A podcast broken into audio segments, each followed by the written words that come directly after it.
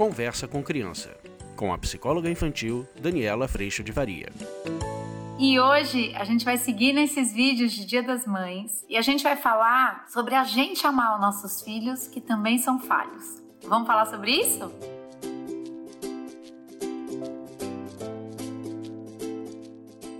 Oi, gente, tudo bem? Eu queria te convidar. Se você por acaso está vendo esse vídeo no Instagram, para você também dar uma chegadinha lá no YouTube. Se você está no YouTube, dá uma chegadinha no Instagram. Tem também podcast em todas as plataformas de música e o aplicativo que você pode baixar na sua loja de aplicativos, certo? Mas olha só, eu fiquei pensando o quanto é maravilhoso a gente amar os nossos filhos e a gente saber que os nossos filhos, para esse amor, a gente saber que eles também são falhos. Muitas vezes a gente, como eu falei até um pouco no vídeo anterior, a gente está num momento de tanta informação, é muito importante a gente rever ou questionar a premissa, como que eu entendo que esse filho nasceu. Eu digo isso, gente, porque eu, por exemplo, mudei de premissa. Eu tinha muito a percepção de que toda criança nascia perfeita, nascia lá naquele mundo ideal e que nesse processo de educação é que a dor ia entrando, a dor pelas relações, pelas frustrações, pelas dificuldades. Eu tinha todo este entendimento. Hoje, como eu tenho uma outra cosmovisão, eu estou muito sustentada na visão da logoterapia de Viktor Frankl, que vai contar o quanto o nosso coração é um coração falho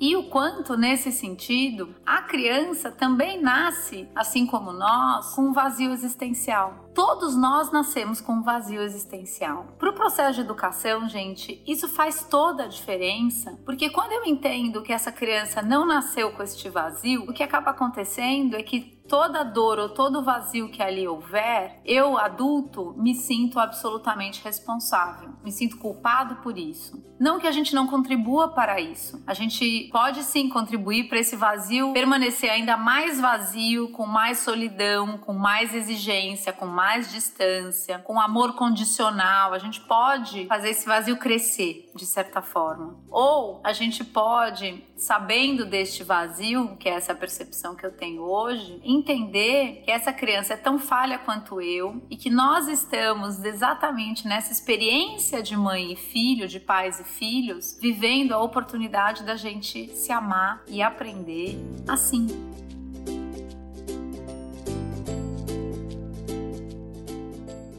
A hora que a gente entende que esse filho nasceu com um temperamento, com um vazio, com a necessidade de ser amado, que ele nasceu sim com a, o temperamento que pode ficar inflexível, repleto de querer, querendo que as coisas sejam do jeito dele, assim como a gente também. Para que a gente entende isso, toda a dificuldade ela começa a ser olhada por esse prisma. Toda a dificuldade da nossa relação ou da obediência, ela não é mais olhada como algo que você adulto não programou direito direito, sabe? Ou como se a criança tivesse algum problema porque ela não obedece. Essa ideia de tudo funcionando, ela tá dentro do nosso ideal. A hora que a gente vai olhando com a lupa lá dentro do nosso coração e a gente começa a entender mesmo como é que a gente funciona, você começa a perceber que o funcionamento do outro ele é muito semelhante, ele pode acontecer de uma forma diferente, mas o querer do meu jeito, o querer só fazer o que quero, tudo isso acontece dentro de todos nós e das crianças também. Então, quando eu amo meu filho falho, eu não estou mais colocando tudo que está lá ou tudo que a princípio deu errado como minha culpa e não estou tratando esse filho como um lugar de quem também não tem responsabilidade. Óbvio que a criança é criança, ela está em formação, ela tem muito menos condição de entendimento do que nós. Por isso que o processo de educação ainda permanece tão importante. Educando num espaço que eu te amo mesmo falho, eu estou dizendo para essa criança, a falha faz parte e eu estou aqui para te ajudar a caminhar e aprender com as tuas falhas, para que você possa fazer o seu melhor possível amanhã com essa informação e aprender com seus acertos para que você possa repetir isso que deu tão certo na sua próxima oportunidade. Agora, a hora em que eu começo a olhar para a falha como algo que não deveria estar lá, normalmente isso tem tudo a ver com o vídeo próximo que a gente vai falar aqui, que é eu estou muito mais preocupada com o meu valor do que com amar o outro, percebe? Nesse amar os meus filhos falhos, a gente está sendo convidado a sair da expectativa de que ali vai dar tudo certo, porque isso não é real. A gente vai sair da exigência que fala muito daquele peso de segurar o mundo nas costas do vídeo anterior que eu coloquei para vocês, de que eu sou a pessoa que faz tudo dar certo. A gente não tem como fazer o outro fazer. O que a gente vai no processo de educação é convidar o outro à responsabilidade, ao aprendizado do que precisa fazer, nessa luta tão grande com o que ele quer fazer, que é isso que a gente vive todo dia, nós querer e o precisar, a responsabilidade vindo com todo o nosso processo de autonomia e gerando uma liberdade responsável, versus a gente querer toda a libertinagem, a gente quer fazer só o que quer e não quer fazer o que precisa e não quer lidar com as consequências. Os nossos filhos também têm esse conflito dentro deles. Quando a gente entende esse processo dentro da educação, a gente não vai mais caminhar, como eu falei no vídeo anterior, por um caminho de peso. A gente vai caminhar por um caminho, sim, repleto de desafios. Quando eu entendo que a falha faz parte, a falha, no fim do dia, é oportunidade. A minha e a dos nossos filhos também. Dos nossos maridos, do pai das crianças, da esposa, todos nós. E a gente volta para aquilo que eu falei no vídeo anterior, dessa oportunidade de convívio.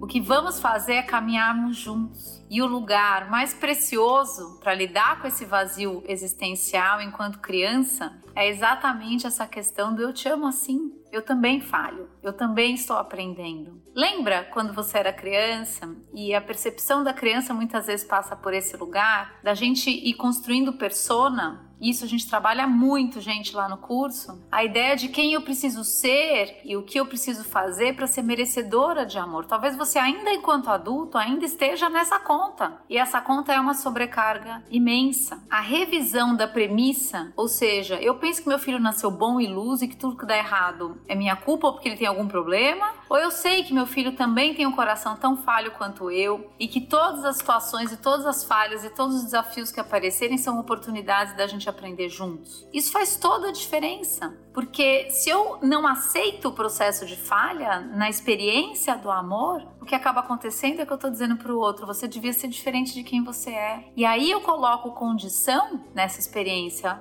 de amar. E aí pode ser que a gente, partindo desse lugar, ou a gente esteja mais preocupado conosco, ou a gente tenha sempre essa sensação de algum problema, alguma coisa de errado. Quando a gente entende a realidade da vida, a realidade dos nossos corações, a gente começa a amar uns aos outros. A gente começa a ter esse amor. O Victor Frankl fala muito da necessidade dessa relação vertical com Deus, desse supra-sentido, porque o que tampa esse vazio é esse amor que nunca muda. A hora que a gente fica tentando tampar esse vazio nas nossas relações, a gente tá numa equação de fazer para ser amado e compreendido. Mas na hora que a gente cuida dessa relação, desse supra-sentido com Deus, porque o amor que é capaz de tampar esse vazio chegou e ele é tamanho de Deus, o que acontece é que eu passo agora a amar e compreender. E aí a gente começa a viver nossas relações de outra forma. É importante dizer que eu não estou falando de religião, eu estou falando exatamente de um relacionamento. Mas a noção de que homem é o homem, a noção de como nascemos, a cosmovisão que você enxerga, a infância, onde está o seu entendimento, para tudo isso é muito importante, porque isso afeta em cheio tanto o seu comportamento, quanto o seu entendimento, quanto as suas relações. O conceito de cosmovisão é um conceito que a gente trabalha muito lá no curso, exatamente porque muitas vezes a gente nem sabe como que a gente percebe as coisas. E parar para olhar isso é fundamental.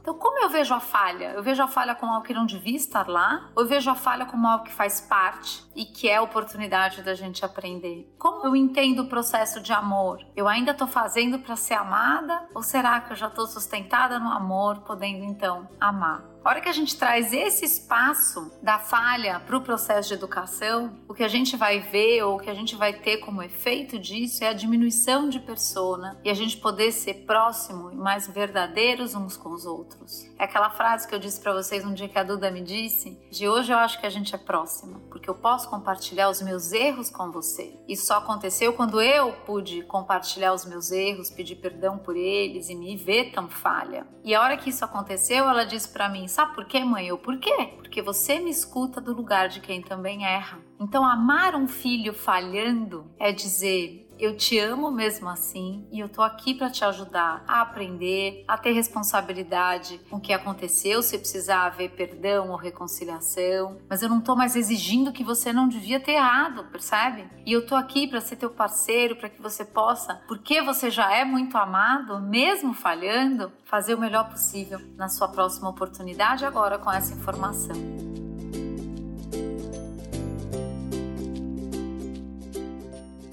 Ai, gente, eu vou dizer para vocês, é paz que chega. É paz, porque a gente não tá mais no lugar de se proteger do outro. A gente tá amando de verdade e sendo amados de verdade. É aquela hora que você fala e você pede perdão e aí de repente vem teu marido, a tua filha e diz: "Mãe, tá tudo bem, eu sei que você fez o melhor possível". Gente, isso é colo dentro da nossa casa. E é possível viver isso. O curso que eu sempre convido vocês é um grande caminho que dura assim um ano, que a gente tem encontros três vezes por semana no grupo de pais e mães e tem encontros também duas vezes por semana para quem é profissional e quer descobrir esse olhar para educação. E, além disso, todo o conteúdo gravado, apostila, recomendação de livros e o nosso WhatsApp de acolhimento. Todo esse caminho está disponível. E nesse Dia das Mães, a gente criou um cupom especial de 20%. Então, se você quiser saber de mais informações, você pode fazer a sua inscrição a hora que você quiser, mas o cupom tem tempo limitado. A hora que você entrar no site, que é www.educaçãoinfantilonline.com, você vai ter lá todo o pessoal de suporte que abre um chat, já consegue te acompanhar, tira todas as suas dúvidas para que você possa vir estar conosco. Eu vou amar receber você, ainda mais se isso fizer parte do seu presente de Dia das Mães. Se for um presente de Dia das Mães, eu vou ficar muito feliz. E o cupom é um jeito de ajudar nesse momento a tua chegada, se essa for a sua vontade.